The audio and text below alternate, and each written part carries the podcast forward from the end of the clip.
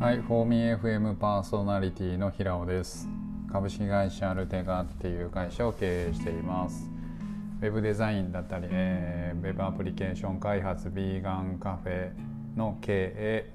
えーと、コードメンターっていう、えー、コードのメンターをするプラットフォームで今は CBD のミントタブレットカンナのブランドを作っています。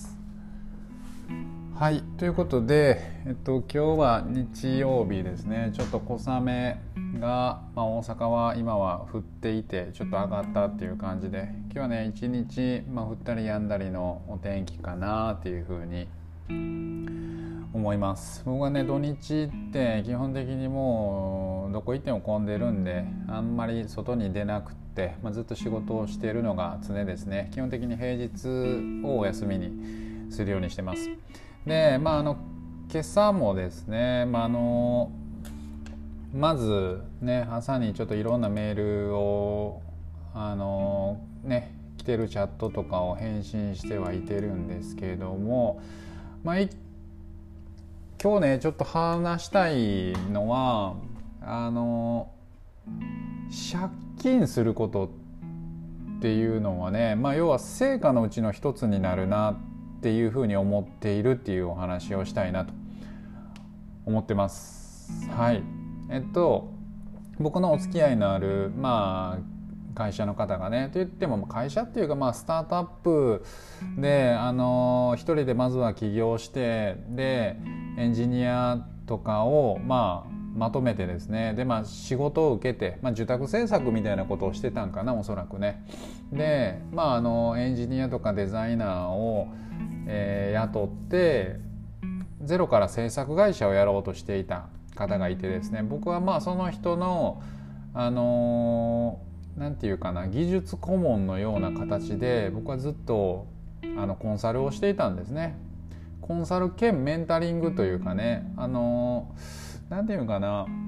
その制作物に対してデバッグをしたりだとか制作物に対して何かしらそのテクニカル的なアドバイスをするようなことを僕は今までしていたんですね。うん、まあ案件ごとに。で、まあ、今朝彼からまあ連絡があって、えっと、僕この日すごい偉いなと思ったんですけど、まあ、身の程をわきまえないご相談で大変恐縮なんですけども、まあ、あの僕の案件でねあの委託できる業務ってあの受けれる仕事はないですかっていうふうに連絡をくださったんですね。うん、でまあ、実はそのお客さんの事業のスタートが遅れたりとか、まあ、仕事が飛んだりとか発注元が潰れたりしてあの資金がちょっと枯渇してしまっていると。であの正直お金に困ってるんで何かコーディングでもできるものがあったら仕事くださいっていう風な感じでね連絡を受けたんですよ。であのねやっぱり思うんですけどこうやってそのすごい困った時にどういうふうに、えっと、立ち回れるかっていうのがやっぱりこれってその人の本質を本質というかその人の本当な何て言うかな本性みたいなところが見て取れるかなと思うんですけどやっぱりチームのみんなを食わせてあげるためにまあその恥ずかしい思いをしてでもなんか仕事ないですかっていうふうにまあ聞いているってね。でまあこれ代表として多分おそらく当然のことなんかなとは思うんですがなんかやっぱり自分よりも若い方がこういうふうにあの僕に仕事ないですかって言ってきてるのをねあの、まあ、目の当たりにしてるとねなんかやっぱあのまあ おそらくまあ状況は大変だとは思うんですがもう普通に感心したっていう感じですね。普通に偉いなと思って、うん、でなんか実力的にちょっと難しかったらここまでできたら仕事渡せますぐらいのねなんかボーダーラインをちょっと提示してもらえるとあの大変ありがたいですっていうことででまあ僕は正直あのすぐに渡せるようなね仕事は結構僕の仕事ってデザインに振り切った感じであのコーディングもすごい複雑だったりするんですね。なのであのちょっとデザイン側のコーディングができない人っていうのはかなり厳しいから、まあ、それをねはっきりとお伝えした上で、うんあのまあ、この辺の仕事ができたらいけますっていう話をしてたと。でなんかねあのどうやらあのまあ一段落したら、まあ、その方はねもう転職というか就職しようかなと思ってるそうです。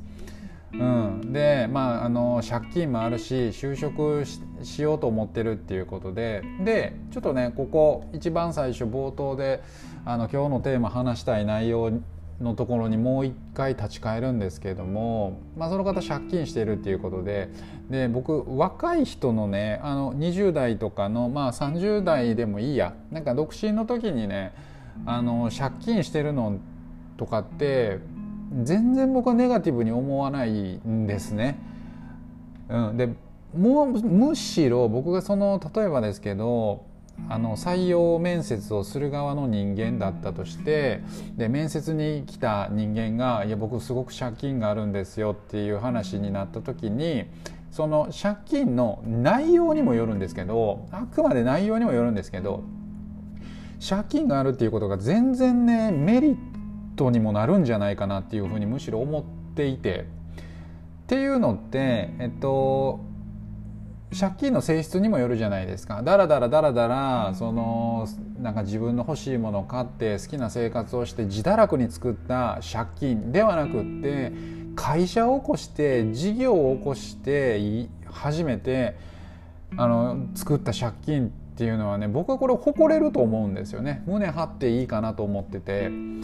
えっとそれだけ自分の信用と引き換えにお金を借りれたっていうことも言えるしで、えっと、自分が要は事業の主軸となって稼ぐっていうことを考えて支払うっていうことも考えてだから会社員としてその、まあ、発注する側の気持ちも分かるし発注される側の気持ちも分かるしね。これってなかなかずっとぼーっと生きてるだけではなかなかその頭で分かってたとしてもやっぱり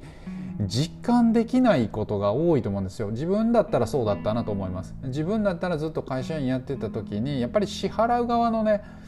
あの気持ちっていうのがやっぱり全然あの甘結構甘く見てたっていうふうに思うので。やっぱりね会社側の負担ね発注する側仕事を取ってきて仕事を分け与える側のそのね分配する側の気持ちがすごい分かっているっていう人はねすごい骨太だなっていうふうに僕は思いますね。あのむしろなんかでっかい借金を作れば作ったほどむしろそれって成果になるんじゃないかなっていうか実績って言ってもいいんじゃないかなっていうふうに思うんですよね。だからなんか堂々と胸を張って僕借金やってってこういう内容で事業を起こしてこういうふうにえっと、作ってしまったと。これをこういうふうに返していきたいみたいなことをなんかねきっちり話せたら僕はなんかあの全然後ろめたいものではないなっていうふうに思ってます。むしろちょっとなんか排水の陣みたいなところがあのむしろそれってなんていうかな本気を出す感じになっているというかねなんか燃えたぎってる感じってねちょっとむしろあのこれ言っちゃ失礼かもしれないけどちょっと羨ましくもあったりするかな。そういう状態に身を置いているっていうことがね、うん、だからなんかそのまあ、事業で作った借金っていうのは、まあ、必ずしもネガティブに捉えるんじゃなくって自分の信用でそこまで借りれたっていうことなのでなんか一つの成果として捉えてもいいんじゃないかなっていうお話でした。はいといってもね、まあ、お金は大事なので、まあ、コツコツコツコツね今日も積み上げてあのー、ねいけたらなっていうふうに思ってってます、まあ、今期はねまだちょっと調子がいいんであの本当はね今年は僕の事業も倍ぐらい稼げたらな去年と比べたらねっていうふうにあの目論んではいるんですけどね。はい、ということで僕もちょっとそろそろ、えっと、借金というかね、まあ、資金調達っていうか、まあ、あれやね金融公庫から借金をして国庫から借金をしてなんか新たな事業をブーストさせたいなって思ってます。はいということで。これを聞いてるえっとねあのね、方はねこここれを、まあ、その自分だと思ってると思うんであの頑張ってください。はい